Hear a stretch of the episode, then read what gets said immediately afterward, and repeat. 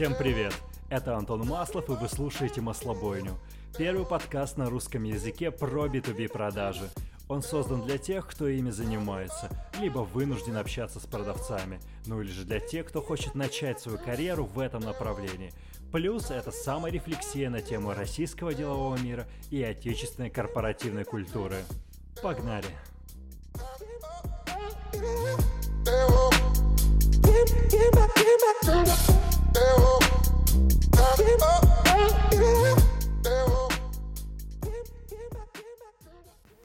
Доброе утро, дорогие друзья! Маслобойня номер 11 уже в эфире. Просыпаемся и вкатываемся в ритм новой рабочей недели. Я тоже уже проснулся и буду делать самый бомбовый и крутой контент. Кстати, на этой неделе буду записывать интервью с двумя фаундерами очень крупных и известных компаний. Уверен, вам понравится. Сегодня же я хочу поговорить на одну из тем, предложенную моим слушателем Романом Кузнецовым. Вопрос был чрезвычайно простым – как быть лучшим наставником для своих продавцов, для своей сейлс-команды. Как позволить молодым продавцам лучше понять продукт, лучше научиться его продавать и как поддерживать этих ребят и мотивировать на самые крупные большие сделки и все с этим связанное.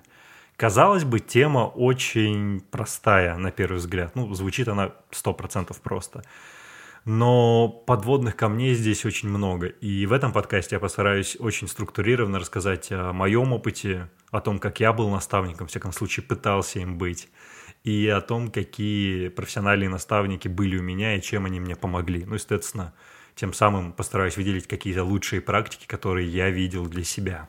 Первое, с чего следует начать, это сформулировать образ своей будущей роли – да, наставник это, в общем-то, какое-то тривиальное слово. Вполне понятно, что хочешь вкладываться в обучение этого человека. Но что еще? Какое глобальное впечатление ты хочешь производить? Каких целей ты собираешься с этим человеком достичь? Это работает гораздо лучше тогда, когда у тебя у самого есть в памяти наставник, твой первый руководитель, который позволил сформироваться твоему профессиональному началу и позволил тебе правильно вырасти. Вот если попытаться скопировать его манеру, его лучшие практики, то это будет хороший старт. Ну, то есть в тех, в тех ситуациях, когда ты совершенно не знаешь, каким руководителем, каким наставником ты собираешься быть для юного продавана. Второй важный компонент – это, конечно, traction, направление, куда ты хочешь вести своего нового mentee. Давайте говорить в терминах ментор и mentee. То есть это супер такая формальная, процессуальная вещь, где ты должен расписать план обучения этого человека. И это кажется, что, ну, блин, я научился по наитию, наверное, он тоже научится. Это полная фигня, реально. То есть мы тестили это, когда давали людям свободную возможность включаться в продукты, в процессы. Срабатывает только тогда, когда у человека есть какая-то очень сильная внутренняя нефинансовая мотивация, ну, или суперсильная финансовая мотивация. Поэтому это лучше всего формализовать и выстроить крутой traction. Во-первых, это шикарный опыт построения микрообразовательной программы, который будет обязательно полезен, потому что ты и сам будешь обучаться в процессе его составления. А во-вторых, это позволит очень точно очертить период действий на первые там, три месяца, ну, стандартный испытательный срок. И менеджмент определенно это оценит, и у тебя будет какой-то roadmap, по которому необходимо двигаться. И это супер важный критический элемент. Третий компонент твоей будущей роли – это правильно выбрать, сформулировать и установить принципы взаимодействия с этим человеком. То есть те вещи, которые для тебя критически важны в работе, и те вещи, которые ты будешь ожидать от него. То есть это абсолютно честно, открытый разговор, который должен состояться между вами, в котором ты скажешь, что для меня важна, например, честность, пунктуальность и добропорядочность. То есть там, не знаю, ты делаешь все вовремя, если делаешь не вовремя, ты коммуницируешь, у должны быть открытые коммуникации.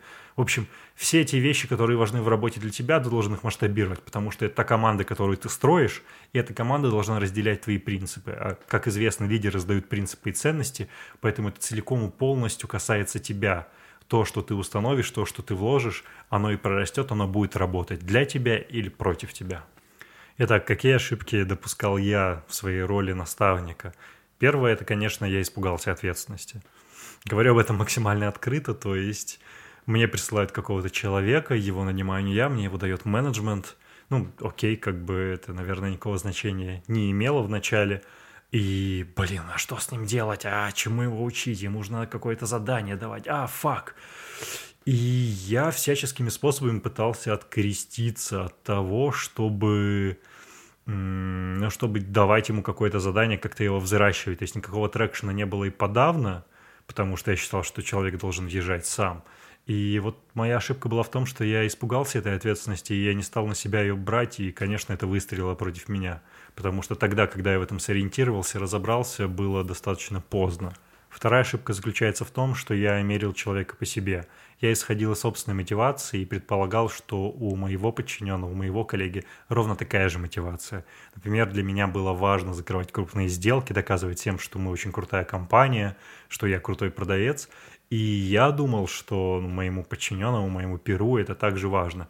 Фатальная ошибка, у человека совершенно другие приоритеты, они всегда другие приоритеты, и в них следует разбираться в самом начале. Я опять же в этом не разобрался, и очень быстро я стал ловить фрустрацию, когда те задачи, которые ему ставились, не были выполнены. Меня это достаточно сильно фрустрировало, вызывало пассивный гнев.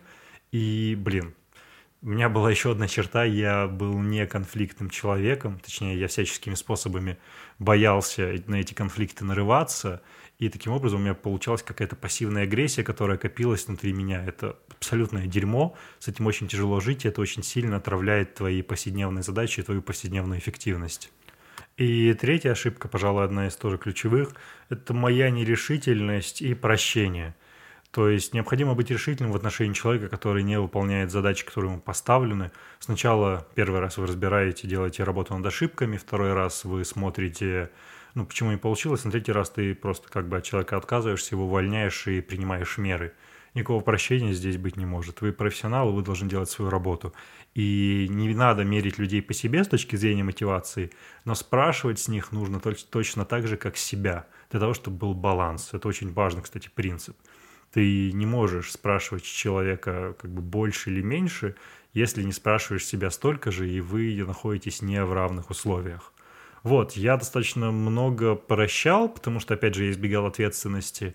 Я как-то закрывал глаза, и, ну, блин, это получалась какая-то не очень эффективная фигня, и те вещи, в которые, например, делал я, они неоправданно распространялись как бы на всю команду, которая типа perform ит.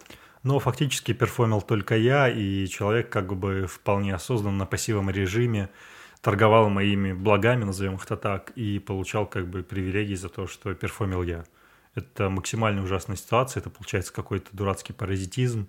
До этого не стоит доводить. Ну и, как вы понимаете, когда вот я совершил все эти ошибки, я оказался в состоянии крена, то есть самолет нашей команды падал вниз, и как вырулить я его не знал. Поэтому лучшее решение, которое я выбрал, я грамотно открестился, спрыгнул с парашютом с этого самолета, и человек стал заниматься другим направлением, а я остался на своем. И таким образом как бы я развел ответственность и развел перформанс чтобы человек нес ответственность сам за себя, чтобы я не нес ответственность за него. Давайте сфокусируемся на чем-то более положительном. Ну, то есть ошибки – это всегда здорово, на чужих ошибках надо учиться, но чужие шишки одновременно не болят. Поэтому лучше поговорить о лучших практиках и что-то взять в свою работу. Пожалуй, самым лучшим наставником с профессиональной точки зрения у меня был мой первый руководитель в компании Оджерс Бернстон. Это executive search компания, которая занимается поиском руководителей высшего звена. Партнера этой компании, моего наставника звали Роман Бондарь. Он сейчас работает не в России. И это, наверное, один из лучших руководителей, которого я встречал. Почему он был крутой и какие практики он использовал в работе со мной? Вот давайте на этом сконцентрируемся. Учитывая его профессиональный опыт, он мастерски считывал мотивацию людей. Он прекрасно понимал буквально с первого диалога, что именно тебя драйвит. А если не понимал, то он задавал такие вопросы, которые на первый взгляд не касаются твоей мотивации, они касаются твоих ценностей жизненных, но очень круто показывают, что тебя драйвит в работе. И единожды считав твою мотивацию, он просто использовал этот потенциал на 300%. То есть он давал тебе все, что бьется с твоей мотивацией, чтобы ты перформил на своем максимуме и был всегда на эмоциональном подъеме. И это, пожалуй, ну, такого скилла я больше не встречал у людей, с которыми я работал. Ну, вот именно в такой степени. То есть для меня на тот момент, это был 2014 год, ну, я только пришел вообще в карьеру, в индустрию. Для меня было важно доказать всем, что я крутой, что у меня много потенциала, много всего. Я хочу всех поиметь, вот кого всех непонятно, но всех. Я хочу быть самым классным, я хочу быть сопричастным к чему-то большому. И вот именно на этом он играл и весьма круто. То есть, э, не знаю, давая мне какую-то незначительную задачу, он описывал ее значимость в глобальном контексте проекта. Он описывал то, как э, это повлияет там, на ситуацию в индустрии. То есть он всегда давал, например, мне глобальный контекст той задачи, исходя из того, что мне это было важно. И я чувствовал, что вот составляют эту карту рынка по рудникам в Заполярном округе, я делаю что-то невероятно крутое, что позволит этим людям двигаться дальше. В принципе, вся профессия хедхантера им описывалась как э, санитаром леса, двигателем талантов, который позволяет одним индивидуумам перемещаться из одной индустрии в другую, и тем самым весь потенциал бизнеса растет, и растет общественное благосостояние. То есть это был такой очень крутой глобальный контекст с очень благородной миссией. Это настолько билось с моей мотивацией, что, блин, ну, мы работали вообще 6 дней в неделю, и я дико кайфовал от работы вне зависимости от своего состояния усталости или неусталости. Это было очень круто. Поэтому урок номер один – необходимо правильно считывать мотивацию и в хорошем смысле манипулировать этим. Просто использовать это на максимум. Тонкое искусство, но этому необходимо учиться, почему бы не начать делать это сейчас. Второе – все мои хорошие наставники, они говорили со мной на одном языке. Вот, например, Роман, а, в то время я очень много ругался матом. да, сейчас я ругаюсь гораздо меньше. Но тогда я ругался матом и даже допускал это делать на работе. И я очень любил достаточно такие грубые слова. Ну, типа там «взъебнуть», «разъебать этих», «наебать тех». Ну, вот такое прям очень грубое. И да, это было правильно считано, со мной говорили на одном языке, и, например, в общении со мной, там, Роман и другие мои наставники потом очень много ругались матом, потому что понимали, что это тот язык, который я понимаю, тот язык, который бьется с моими теми ценностями, это тот язык, на котором я точно пойму, на котором мне будет точно понятно, что делать и какую цель это преследует. Не уверен, что мат это лучший пример, но в целом рекомендую говорить с вашими подопечными, с вашими менти, с вашими блин, подчиненными на одном языке. Один язык для коммуникации это чрезвычайно важно. И третье, это, пожалуй, будет развивать мысль предыдущего пункта, необходимо установить common ground в виде каких-то общих ценностей. Я уверен, вы это знаете из уроков по нетворкингу. Там, там советуют всегда искать с человеком что-то общее. Например, если человек говорит, что я смотрю «Карточный домик», мне очень нравится Кевин Спейси. Не нужно говорить, что тебе не нравится Кевин Спейси. Ты намеренно создаешь лед вашей коммуникации. Нужно сказать, что «О, Спейси, блин, я не стоял в «Карточном домике», но я видел его, не знаю, там, «Безумных боссах», и он достаточно круто играет. Или там, я видел его на портале «Мастер-класс», у него был классный мастер-класс про театральное искусство.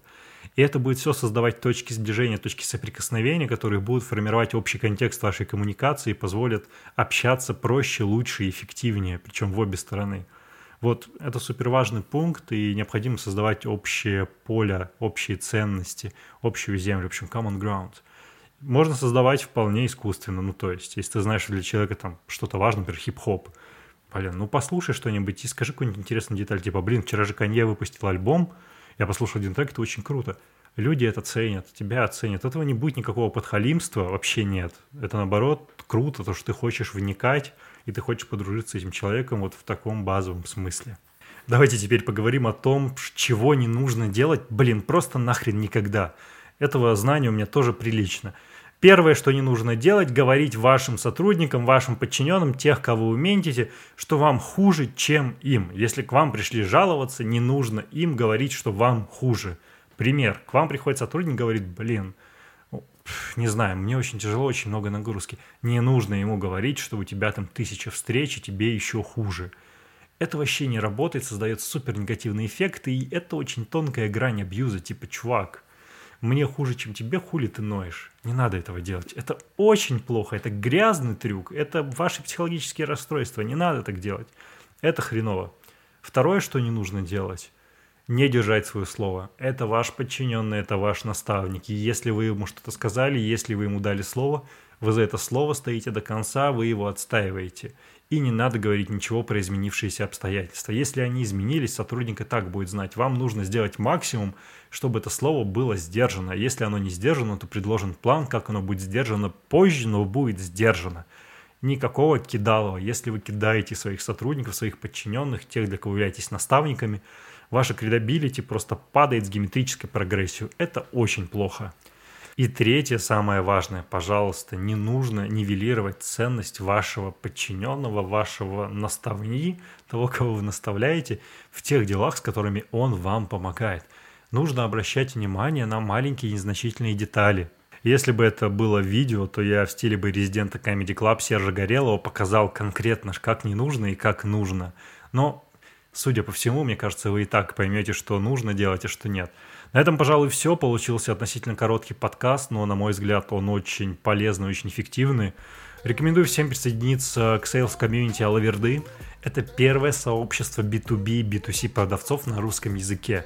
Оно объединяет более 800 человек с территории России и стран СНГ. Ребята обсуждают насущные проблемы, шутят, смеются, делятся контактами и пытаются стать чем-то больше, чем никому не нужными барышами. Что ж, до новых встреч. Всем пока.